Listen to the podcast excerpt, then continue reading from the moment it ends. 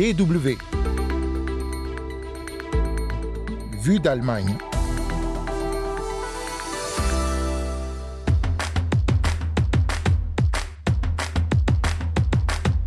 Wir rufen ja heute nicht eine Revolution aus, sondern wir tun eine Selbstverständlichkeit. Nous ne proclamons pas une révolution, mais nous mettons en place quelque chose d'évident. Annalena Baerbock, la ministre des Affaires étrangères allemande, et sa collègue Svenja Schulze du ministère fédéral de la coopération économique et du développement viennent de lancer un nouveau concept pour la diplomatie allemande, la diplomatie féministe. Alors qu'est-ce que c'est? Qu'est-ce que ça veut dire concrètement? Quelles peuvent être les répercussions en Afrique? On se penche sur le sujet dans un instant. Et puis la partie reportage de ce magazine nous emmène au Canada. Le réchauffement climatique menace et perturbe déjà grandement une activité importante, la pêche sur la glace. On vous raconte tout cela. Vous écoutez Vue d'Allemagne, willkommen, soyez les bienvenus. Deux femmes côte à côte à Berlin devant la presse, Annalena Baerbock et Svenja Schulze, ministre fédéral des Affaires étrangères pour la première, de la coopération économique et du développement pour l'autre. Elles présentent ce 1er mars à Berlin leur directive pour une nouvelle politique, une diplomatie féministe. Une politique attendue, elle était annoncée dans le contrat de coalition du gouvernement actuel dès sa formation en 2021. C'est aujourd'hui acté. Les deux ministères concernés ont livré deux documents distincts, près de 130 pages au total de directives pour une politique étrangère plus féministe donc. Dans le détail, ces documents des deux ministères rassemblent des light lignes, des directives pour la mise en place de ces politiques. L'Allemagne veut par exemple faire davantage pression aux Nations Unies pour que les femmes soient plus impliquées dans les actions de processus de paix. Elle s'assurera aussi que les besoins des femmes sont pris en compte avant de financer un projet d'aide humanitaire avec de l'argent public allemand. Pareil pour le financement de projets de lutte contre le réchauffement climatique. L'Allemagne veut s'assurer que lorsqu'elle participe à un tel projet, des femmes, mais aussi des minorités, comme des personnes homosexuelles, sont partie prenante. La République fédérale veut aussi soutenir la création de réseaux de travail où les femmes sont spécifiquement impliquées. Des actions concrètes donc pour la ministre des Affaires étrangères, Annalena Baerbock. Cela signifie par exemple que si nous soutenons un village qui doit être reconstruit au Nigeria, cela fait la différence de se demander au préalable qui vit dans ce village pour planifier les installations sanitaires. Si l'on se base sur l'odeur, on pourrait planifier cela à la périphérie du village. Mais si l'on se demande ce que cela signifie pour un enfant de 10 ans d'atteindre ces installations sanitaires la nuit, ou pour une femme, dans ce cas, on ne choisit peut-être pas de construire cela à la périphérie du village. Si l'on avait pris en compte que l'aspect masculin, on aurait peut-être fait un autre choix. Le ministère des Affaires étrangères veut que d'ici 2025, la plupart de ces financements, 93% exactement, soient conditionnés à des projets qui ont pour objectif principal ou secondaire l'égalité des sexes. Le ministère fédéral de la coopération économique et du développement veut aussi augmenter sa part des projets qui contribuent à cette égalité des sexes. L'argent ne sera presque plus mis à disposition que pour des projets qui impliquent les femmes et les aident par exemple à décider elles-mêmes du nombre d'enfants qu'elles veulent avoir, a dit la ministre allemande. Elle insiste aussi sur les projets permettant aux femmes de devenir propriétaires foncières. Des lignes directrices, pour l'heure, reste à voir comment celles-ci se traduiront sur le terrain concrètement dans les années à venir. DW.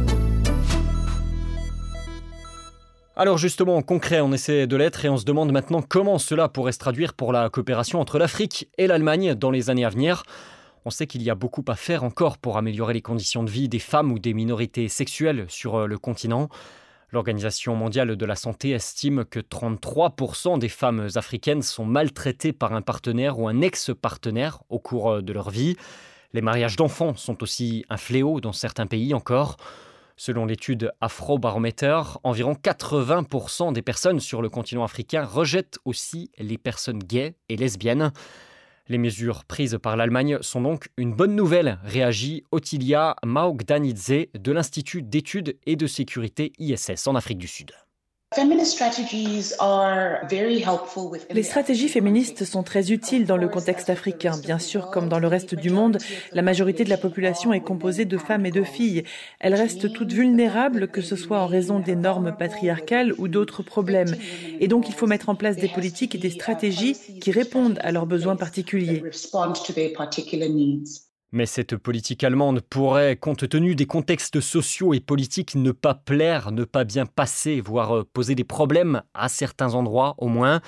Otila Maoganidze, qu'on vient d'entendre, est grâce Mumgdu de l'Africa Policy Research Institute, un groupe de réflexion sur la politique africaine basé à Berlin, met en garde aussi.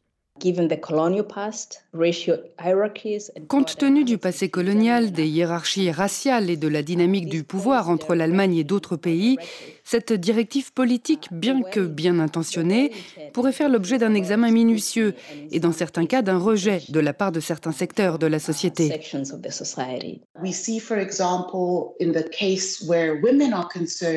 Nous voyons par exemple dans le cas des femmes qu'il y a encore des contestations dans un certain nombre de pays et parmi les dirigeants africains sur, par exemple, les droits à l'avortement. Certains pays africains inscrivent le droit à l'avortement dans leur législation, d'autres ne le font pas. Ainsi, dans les pays où l'avortement n'est pas légal, cet aspect particulier sera contesté. Nous avons des valeurs sociales et culturelles qui existent depuis très longtemps et il faut souvent des générations pour les faire évoluer. Nous l'avons vu en Allemagne, aux États-Unis et dans d'autres pays où les droits des personnes LGBTQ+ sont seulement en train d'être reconnus et cimentés dans les lois et les politiques. Je ne dis pas que ce type de politique et de reconnaissance devrait prendre autant de temps dans les pays africains, mais le gouvernement allemand et d'autres gouvernements occidentaux doivent être conscients que leur ligne directrice pourrait être perçue comme une ingérence dans les valeurs sociales et culturelles de certains pays ou de certaines parties de la société dans ces pays. Des problèmes dont les ministres allemandes ont conscience. La ministre des Affaires étrangères, Annalena Baerbock, a d'ailleurs anticipé les critiques en présentant son concept. Le féminisme n'est pas une baguette magique, nous ne sommes pas naïves. Nous ne résoudrons pas tous les problèmes du monde avec une politique étrangère féministe, mais nous veillerons davantage, regarderons de plus près. C'est donc un travail de longue haleine qui débute avec des milliers d'acteurs impliqués et de nouvelles habitudes à mettre en place. Pour y arriver, quatre des dix lignes directrices du ministère allemand des Affaires étrangères dont on parlait tout à l'heure prévoient aussi des changements au sein de l'institution, de ses méthodes de travail. Plus de femmes dans la diplomatie allemande, aux postes à responsabilité dans les ministères aussi, ou les instituts d'aide au développement. En attendant, si ces annonces ont été applaudies par beaucoup, on a aussi entendu des critiques. Deux poids, deux mesures, estiment certains et certaines. Dans quelle mesure la nouvelle politique étrangère est-elle féministe si dans la réalité même les femmes afghanes obtiennent difficilement l'asile en Allemagne? Questionnait récemment chez nos confrères de Deutschlandfunk Yasamin Ulfat Sediksay, maître de conférence à l'université de Duisburg-Essen en Allemagne. Des opposantes euh, iraniennes en exil voient cela aussi avec un goût amer, regrettant que l'Allemagne n'ait pas condamné plus tôt et plus vite la répression contre la contestation actuelle menée par des femmes dans leur pays euh, d'origine. Au sein même de la coalition en Allemagne, les conservateurs et les libéraux sont très prudents, pour ne pas dire réticents, aux politiques féministes et ne le cachent pas. On ne peut imposer notre vision à d'autres, disait par exemple encore euh, le porte-parole du groupe libéral dans le quotidien FA7 il y a quelques jours. Beaucoup regardent aussi côté Suède, pays pionnier de la diplomatie féministe en 2014. Là-bas, le nouveau gouvernement de droite a annoncé en fin d'année dernière stopper cette politique, la jugeant contre-productive. Vous écoutez la DW. Vue d'Allemagne, deuxième partie, reportage au Canada cette semaine dans la partie francophone du pays, le Québec, où c'est l'hiver en ce moment? On a des températures négatives et de la glace sur les eaux en extérieur là-bas, jusqu'en avril normalement. Mais comme partout, les hivers se radoucissent face au réchauffement climatique. Un vrai problème pour la pêche sur glace notamment car il y a moins de glace justement, la couche d'eau gelée est moins épaisse sur les dizaines de lacs où on installe des cabanes sur euh, cette glace en hiver pour euh, pêcher. Cette coutume, pour certaines familles, une activité aussi qui représente plusieurs milliers d'emplois à travers le pays, est donc en danger aujourd'hui. Reportage dans la baie Missisquoi au Canada, au sud de Montréal, auprès de pêcheurs rencontrés par Alexis Gacon. Bonjour, bonjour. Vous allez bien? Bah oui, ça va comme la plupart du temps cette saison, Mathieu et Francis Beauvais ont dû laisser leur cabane fermée. Cette fois-ci, c'est parce qu'ils attendent beaucoup de neige dans la journée. Ils devront déneiger avant de replacer les cabanes sur le lac gelé et accueillir les clients le lendemain. Est-ce que c'est ouvert aujourd'hui ou? Non, vous avez personne, personne Là, les, euh, les, cabanes sont sur le bord du lac parce que cette nuit, il annonçait 30 cm de neige. Il nous amène faire un petit tour sur la glace au milieu du lac. Ici, c'est une tradition. Les familles louent une petite cabane posée sur le lac gelé, donc louée par les deux frères ici. Ils ouvrent une trappe qui donne sur la glace dans la cabane. Ils font un trou, ils posent leur canne à pêche et ils mangent et discutent en attendant que ça morde. Racontez-moi un petit peu comment ça se passe une journée de pêche sur la glace euh, en famille. Une journée de pêche, mais euh, c'est certain que là on arrive euh, à la cabane, on allume le poêle à bois. Après ça, on fait les trous, on installe les brimbales. Un coup tout ça s'est installé, on surveille pour que si le poisson mord, entre-temps, on peut rentrer en dedans, se faire de la nourriture sur le poêle. On peut jaser, on peut prendre une bière, on peut avoir de la visite, on peut cuisiner. Hein. Celui qui prend le premier poisson prend le premier ricard. Il y a du ricard même ici. Ah, D'habitude, les hivers, les pêcheurs sont nombreux à venir prendre d'assaut les cabanes du lac.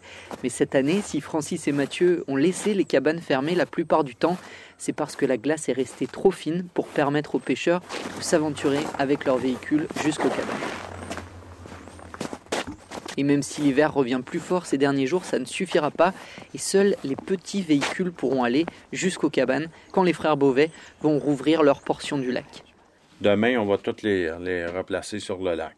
Puis là, est-ce que ça s'arrange un petit peu? Parce que je vois, il y, a, du, je pense, moins 20 là, demain qu'ils annoncent. C'est positif là, non, pour vous? Oui ça va, ça va aller bien, mais là, la saison était quasi terminée. OK. Il reste. Euh, habituellement, nous, euh, la première semaine de mars, toutes les petites maisons sont, sorties du lac. OK. Ah ouais, donc c'est vous. Et, qu'est-ce que ça a donné la saison alors comme. Euh... Ben, C'était. Euh... C'est pareil comme s'il n'y avait pas eu de saison. Ah ouais. C'était juste en VTT, en, en ski doux et à pied. C'était ça toute la saison c'est trop dangereux. Là. On n'a jamais eu notre foi. Par rapport à une saison classique, comme en nombre de pêcheurs qui viennent, vous, avez une idée un peu des, chiffres Il n'y en a pas. Il y a pas ils ont toutes peur.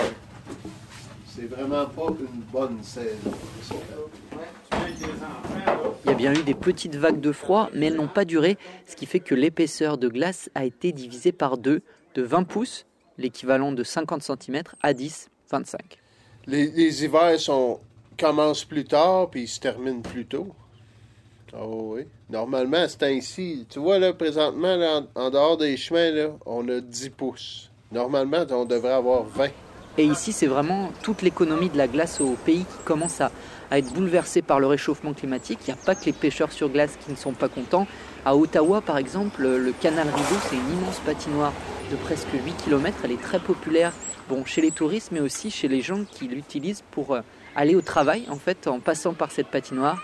Et eh bien cette année, pour la première fois de son histoire, donc depuis 1970, le canal va rester fermé parce que la glace n'est pas assez épaisse pour que ce soit sûr d'y aller euh, y patiner. Et d'ailleurs, des routes de glace, des ponts de glace n'ouvrent plus et le fleuve Saint-Laurent est particulièrement peu glacé cette année, qui aggrave euh, l'érosion côtière.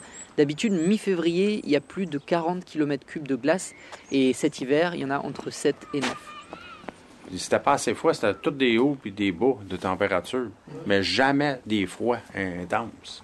Et comme les hivers canadiens sont de plus en plus courts, les frères Beauvais doivent trouver un moyen de s'adapter. Alors depuis 5 ans, ils arrosent la glace dès qu'il fait froid. Concernant le changement climatique, nous, on n'a pas le choix, il faut s'adapter. Euh, maintenant, on arrose les chemins, ce qu'on n'avait pas, qu'on faisait pas avant. ultérieurement. Ça, ça va vous permettre de rallonger la, saison un petit peu Si on n'aurait pas fait l'arrosage, il n'y aurait eu aucun véhicule sur le lac. De toute Jamais. la saison De toute la saison, non? On fait ça. On arrose, on se fait un tracé, puis on arrose, puis le lendemain, ben, quand ça va bien, t'es capable d'une nuit faire 4 pouces de glace. C'est comme une montagne de ski. S'ils ne fabriqueraient pas de neige, il n'y aurait pas longtemps de ski. hein. C'est, nous, c'est l'adaptation. Comme cette année, il y a moins de pêcheurs, ceux qui osent venir sur le lac repartent les mains pleines. Ah ouais. Celui-ci pêche les perches chaudes et poissons rayés très abondants au pays et originaires du sud du Canada et du nord-est des États-Unis. Par contre, vu qu'il y a moins de pêcheurs, j'imagine il y a pas mal de poissons. non si vous... Ah ouais C'est quoi, votre quota? 50. 50. Ouais. 50 perches chaudes Oui. Ok. Toutes des trucs de 20 cm. Moins de pêcheurs, ce sont les poissons qui sont contents. Ils sont plus nombreux et trouvent des nouveaux recoins pour se cacher sous la glace, tant qu'il y en a encore.